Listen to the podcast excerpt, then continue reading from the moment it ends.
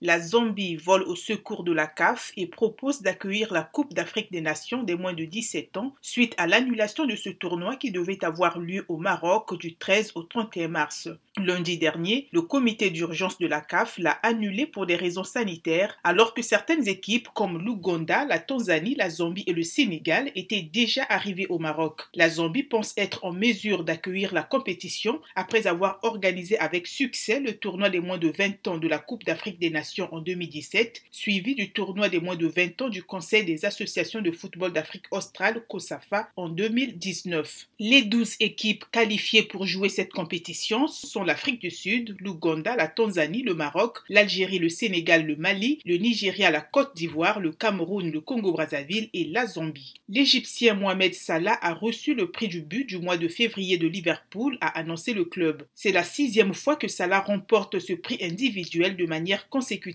L'attaquant a été un joueur hors pair des Reds cette saison après avoir marqué 21 buts et fourni 4 passes décisives en 37 apparitions. Il a aidé les hommes de Klopp à remporter la Ligue des Champions et les titres de Premier League. L'ailier a marqué plus de 140 buts dans toutes les compétitions et a remporté plusieurs prix individuels pour ses efforts. On s'attend maintenant à ce que l'ancienne star de Chelsea, Mohamed Salah Ghali, poursuive ses performances impressionnantes et aide Liverpool à mettre fin à sa défaite en affrontant Wolverhampton lors de leur prochain match de championnat le 15 mars. Un autre attaquant, cette fois-ci du PSG, Kylian Mbappé, qui a marqué l'unique but de son club lors des huitièmes de finale retour en Ligue des Champions hier, a aussi marqué son sixième but en Ligue cette saison. À 22 ans et 80 jours, Kylian Mbappé, qui est aussi le champion du monde avec l'équipe de France, est ainsi devenu le plus jeune joueur à inscrire 25 buts en C1 et détrône Lionel Messi, qui avait réussi cette performance à 22 ans et 280 jours, selon le statisticien Opta.